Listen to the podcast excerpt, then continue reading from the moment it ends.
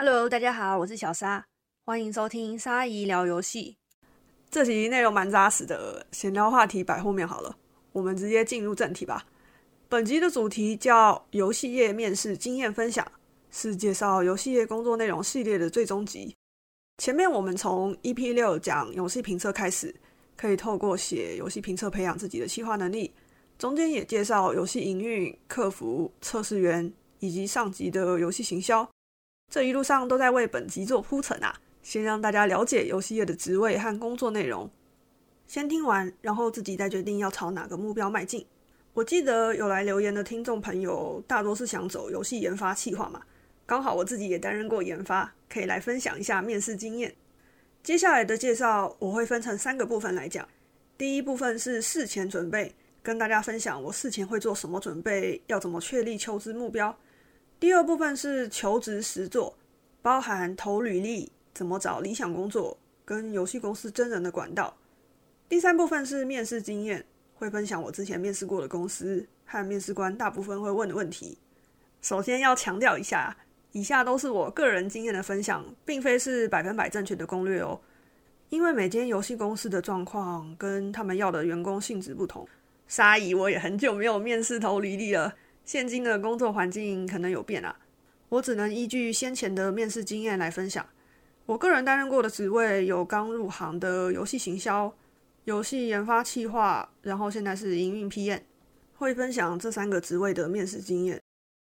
第一部分是投履历前的准备，首先要从学历和科系谈起啊。到底对游戏公司而言，本科系吃不吃香呢？本科系是指有些大学他们有游戏设计系。多媒体动画系等等，这些科系在就学期间便能接触到游戏开发的流程。学生会依照专长分工，担任企划啊、美术啊或技术，一起制作一款游戏。比起一般人啊，他们已经有游戏研发的底子和团队合作经验。最后毕业专题会做出游戏成品，公开发表，甚至参加比赛。那有些很有潜力的学生团队，可能会被游戏公司相中。例如，之前雷亚游戏就牵走了开发《细胞迷途》的学生团队，把游戏发行到 Steam 上。如果有听众朋友还是学生，未来志向是进游戏公司做游戏，那大学填志愿可以朝游戏设计系为目标。比较有名的学校有南台科技大学跟世新大学，尤其南台是得奖常客啊，学生团队很常在游戏设计展中得奖，因为有做游戏的经验，了解要怎么跟其他部门沟通。也知道开发常用的工具软体，很容易受到游戏研发公司青睐啊。尤其小团队会更需要有经验的战力啊。想走游戏研发路线的朋友，本科系出身真的蛮吃香的。不过，我想大多数人跟我一样是非本科系毕业，也想进游戏业啦。我自己是艺术相关科系毕业的，从小就立志想进游戏业工作啊。那影响我人生志向的一款游戏叫做《暴雨杀机》，就是 Heavy Rain。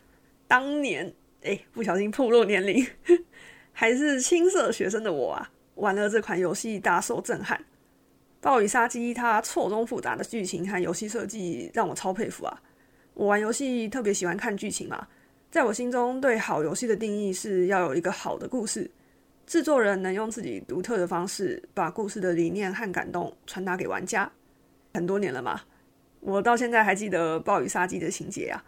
后来还为了同公司的底特律变人去买 PS 四，而我也想做出像这样让人能记住剧情的游戏，想当个游戏编剧，这就是我投履历的目标职位。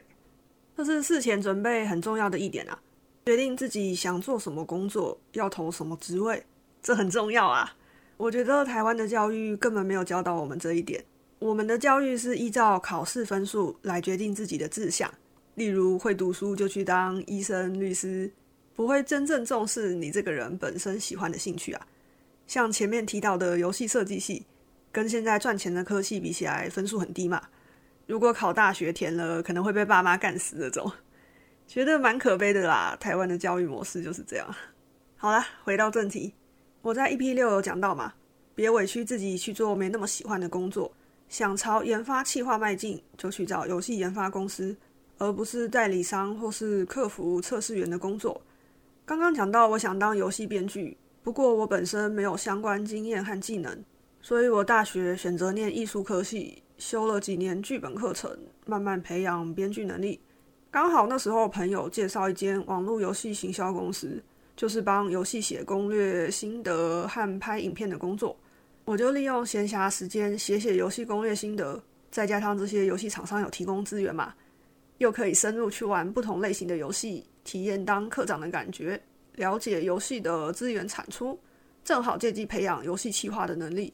因此，EP 六提到游戏评测的重要性是来自这段经验啊。讲到这边，这是事前准备第二要点啊，随时准备好自己的作品集。作品集要放的内容，大家可以回顾一下 EP 六。这边说的随时准备，是指如果平常有灵感就开始动工吧，不是说勉强去做觉得很无聊、让自己觉得很烦的事。以游戏评测来说好了，如果你发现自己在写这些评测的时候很痛苦，那就表示你不适合这份工作啊，因为未来当上企划或营运要做类似的事情嘛。若你平常喜欢画图，画一些同人作品或漫画，也想以游戏美术为目标的话，很容易就能累积作品啊。有结合兴趣和自己喜欢做的事嘛？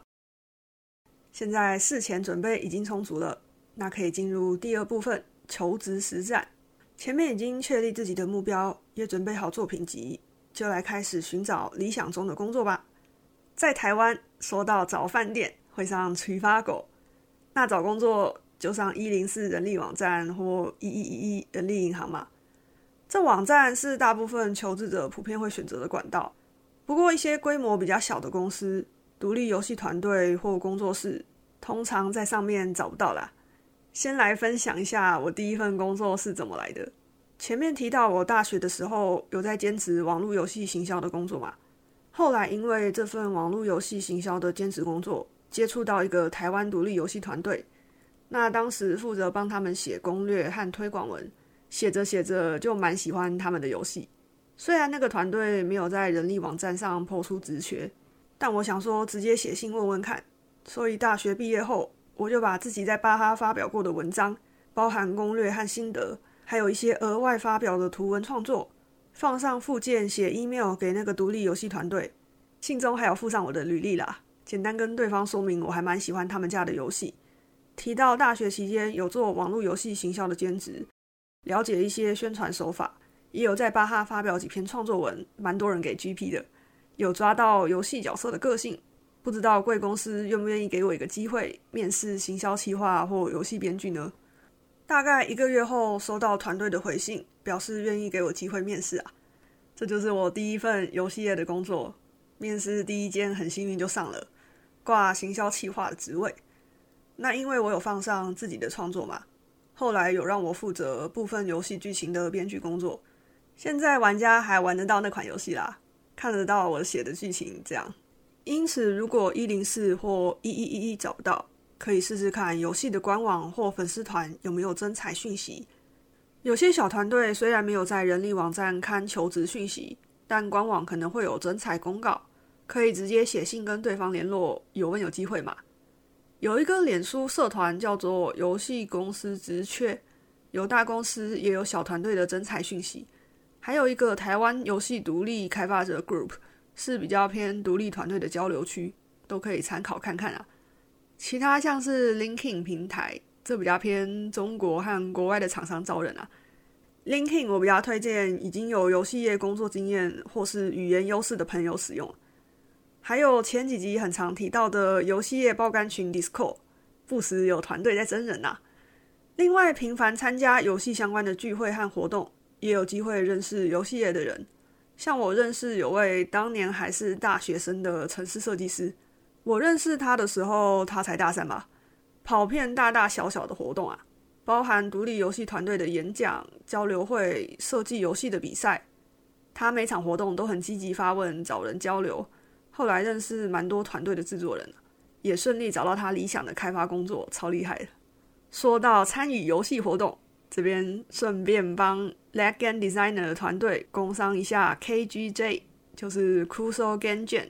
粪 game 制作大赛，今年的 KGJ 将在五月十四号到五月十五号，就是礼拜六日啊，线上举行，可以和来自台湾各地的朋友一同组团挑战，在四十八小时内做出一款游戏，很好玩啊！参加 Game Jam 可以培养做游戏的能力，累积团队合作经验，也能认识到很多志同道合、喜欢做游戏的人。活动链接我会放在这集的介绍里，大家可以参考看看。好，征才的管道大致上有这些，上面讲的比较偏游戏研发啦。游戏营运的话，人力网站上还蛮多职缺的。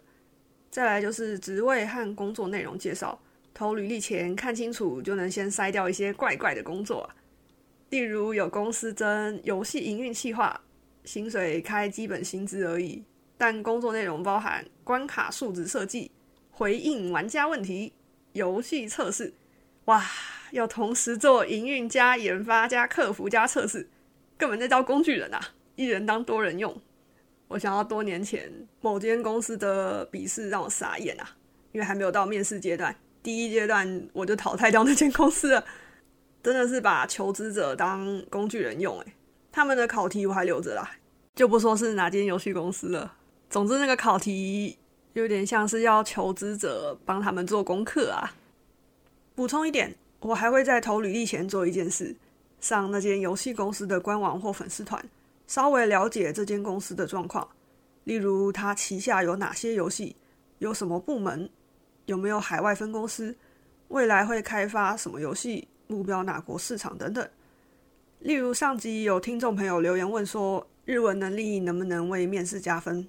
如果发现这间公司虽然有代理过日本游戏，但近年的新品都是中国游戏，代表公司日后可能会找中国厂商合作为主，那公司对日文人才的需求可能不大。接下来第三部分来谈谈我个人面试经验吧。离开第一间独立游戏团队后。我一样也是想找游戏编剧的工作啊。投第二间是自己研发、自己营运的游戏公司，职位是游戏企划专员。第二间公司是先笔试，通过后再由企划主管面试。笔试题目蛮活泼的，例如给叙述，要你画出商品图，设计游戏内的储值活动等等。但让我最印象深刻的一题是：假使今天游戏完成度只有五十趴。你会选择等到完成度一百趴再退出，还是先上那五十趴的未完成品，之后再慢慢补齐剩下的五十趴内容呢？这问题放到现在来看很有趣啊，因为可以说现在百分之九十九的游戏都是后者啊，也就是先上未完成的游戏，日后慢慢补上剩下的内容。因为开发成本的关系嘛，万一你上线后玩家反应不好，如果只做了五十趴，那后面就可以终止开发。节省预算，这题没有标准答案啦。面试官是想看求职者的想法和选择这个做法的理由。笔试写完后，就和企划主管面试，问到最近有玩什么游戏的时候，一样拿出之前写好的游戏评测，开始跟面试官分析游戏的架构。第二间公司是研发兼营运嘛，会需要企划构想游戏系统，评测帮助蛮大的。再加上游戏会推到海外欧美市场。那我英文能力还不错，有脱译的金色证书，跟其他面试者比起来很有优势啊，所以综合起来很顺利就上了。如果是日文或韩文很强的朋友啊，现在趋势日韩厂都打算来台湾直营嘛，会他们的语言就有优势，因此知道自己的优势在哪里蛮重要的。评估觉得自己没有优势的话，赶快培养一个吧，无论是写外挂呀、画图啊、翻译啊、剪接影片啊，有个特别的专长会加分呐。我会从研发转营运，也是在第二间公司要同时负责研发加营运游戏的缘故。接触到才发现营运很有趣啊！加上当时部门有个前辈是以前中华网龙的制作人，他的专长就是游戏营运，教会我很多营运的技巧，所以我决定朝游戏营运发展，开始投履历到代理公司。当年我投过格瑞娜、台湾硕网，还有真爱必思跟其他代理公司。因为这时我想走营运嘛，所以求职会跳过研发公司。真爱必思在 EP 六有稍微提到，就是黑色沙漠的原厂嘛。我把攻略文跟游戏影片连同履历一起投过去，虽然有接到总经理的电话，唉，但很可惜啊。直营会想找熟悉韩文的员工，我韩文能力是零，就掰了。呼应上面提到的会韩文投韩厂很有优势啊。至于格瑞娜面试，可以分享一下。当年是面试英雄联盟的企划专员，我本身有在玩 LO 嘛，但积分排位没有很高，有被面试官问到这点啊。熟悉面试公司的游戏很重要啊。印象最深刻的一题是，面试官问说：“以下都用面试官口吻说，这几年英雄联盟的营收逐渐衰退，我们尝试很多种营运活动让玩家付费，但成绩还是不见好转。你有什么方法能改善现在的盈利方式吗？”很巧的是，那天我有准备自己规划的英雄联盟活动设计提案，就拿出来讲。不过那时的我还很菜啦，因为营运经验不多，入行年资也浅。没有办法准确切到问题的核心，最后是收到感谢卡啦，说之后有机会会再联络我。这样，我个人是觉得营运比起研发更吃实战经验啊。那阵子面完很多间公司后，慢慢知道营运面试要准备什么，一些基本的名词，DAU、留存率、rp 的定义得记熟。名词这边就不一一解释了，Google 找得到相关的介绍文章啊。此外，还有营运活动和付费商品的设计。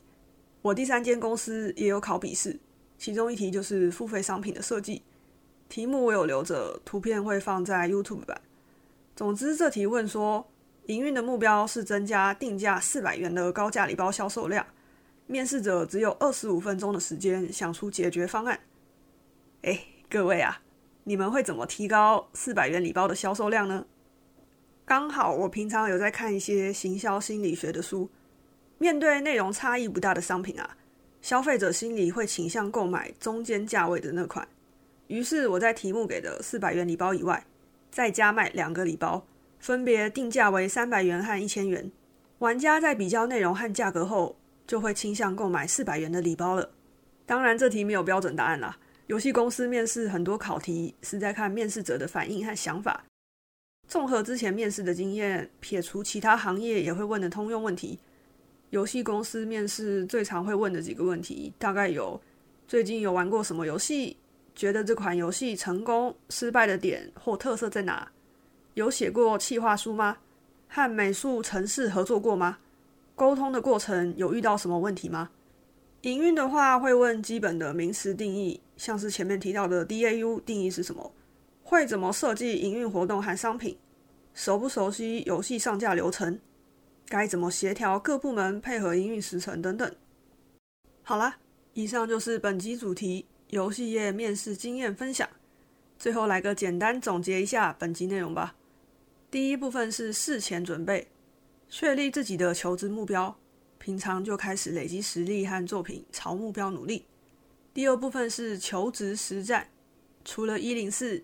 一一一人力银行以外，还可以从脸书社团、游戏公司官网、Linkin 平台、游戏业爆肝群 Discord 等管道，以及勤跑游戏相关的聚会和活动，都有机会碰上游戏公司真才。第三部分是面试经验分享，讲完好像重温自己一路走来的历程啊。这几年在游戏业工作下来的心得是，人脉很重要啊。像前面讲到那位一直跑活动、认识游戏业人士的大学生，其中有人的公司需要找研发工程师的话，就会去找他面试嘛。工作后认识的同事、主管，很可能离职几年后会找你去他现在的公司继续打拼。像我前同事们，不时还会来看我的实况台，听这个 podcast 节目，互相交流业界的资讯，讨论一些台湾游戏市场的现象等等，大家会互相帮助嘛。如果对方公司有缺人，也会问你要不要来应征看看。不过现在游戏业老实说，环境很艰困啊，薪水少，工时长，不是喊假的。年轻的时候是在燃烧热情，成就梦想啊。我当年认识的游戏业界朋友，有一半的人都不在这个行业了，尤其是走游戏研发的，这几年纷纷转行去科技业、资讯业、外商公司等等，或是选择到博弈业，因为薪水高。很适合养家、养老、养生啊！剩下的人不是走不了，就是还抱有一丝丝的热情啊。那希望各位新鲜的肝或是老肝，能为游戏业注入一缕活水，改变台湾现在以代理游戏为主的市场生态，发挥你们的创意和热情，创造新时代。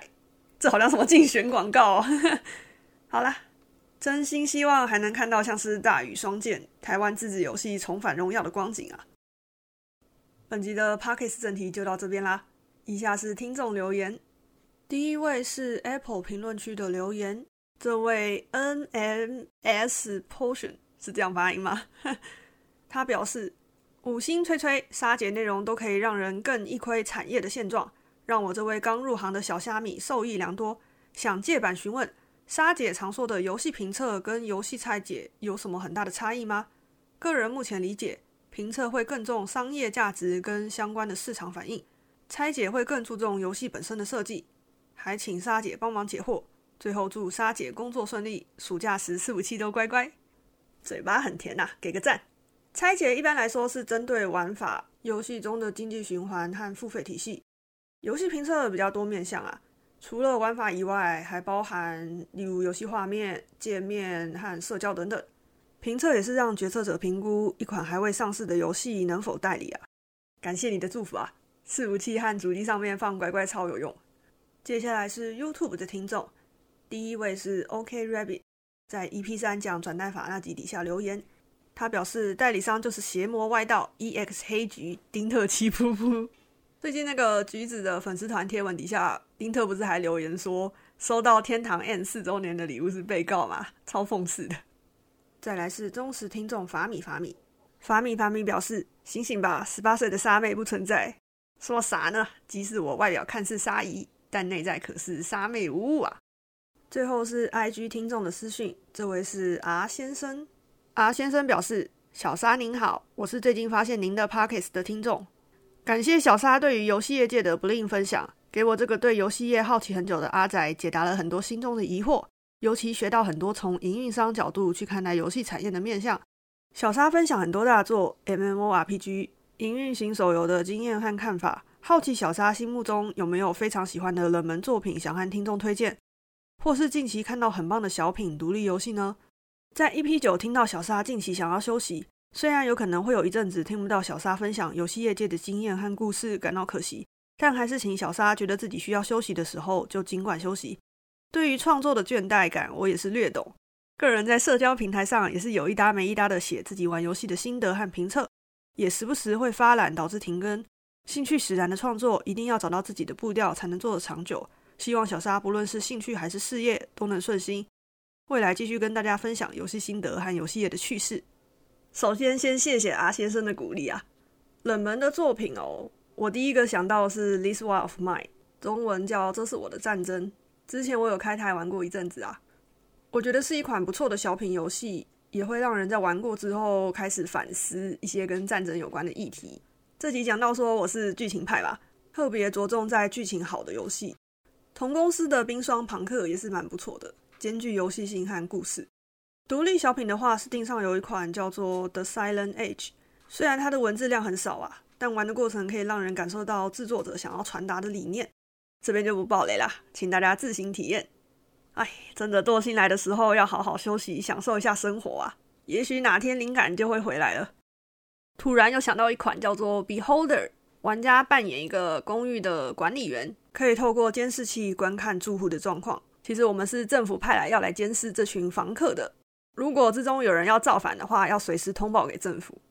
但你在观看这些房客的过程呢，可能会发生一些意想不到的事件。这时候玩家就要决定说要帮助房客呢，还是检举，是蛮有意思的啊。目前想到的就这些游戏啦，都是蛮不错的小品啊。终于啊，介绍游戏业工作内容的系列圆满结束。EP 十一开始应该会看到什么有趣的议题就录什么吧。但在那之前啊，我要先放自己一个长假，好好休息，慢慢补充做节目的灵感。想主题其实蛮累人的，维持每周一次更新真的需要很大的毅力啊。我很佩服能一周一更，甚至能两到三天就一更的 p a r k e r 啊，真的厉害。那本集的 p a r k e r 内容就到这边喽。如果有任何问题或想法想和大家分享的话，可以利用 Apple 的评论区留言。哎，可能要等到 EP 十一才会出现了。等不及的话，可以到 YouTube 卡张板凳，在频道下方留言，或是到 IG 私讯我，我会尽量抽空回答大家的问题啊。这集节目还是会上传到 YouTube 放上图文字幕，周一晚上八点上架。Podcast 先暂时停更休息一下，非常感谢大家这十集两个多月以来的收听。咱们 EP 十一再会喽，啵啵。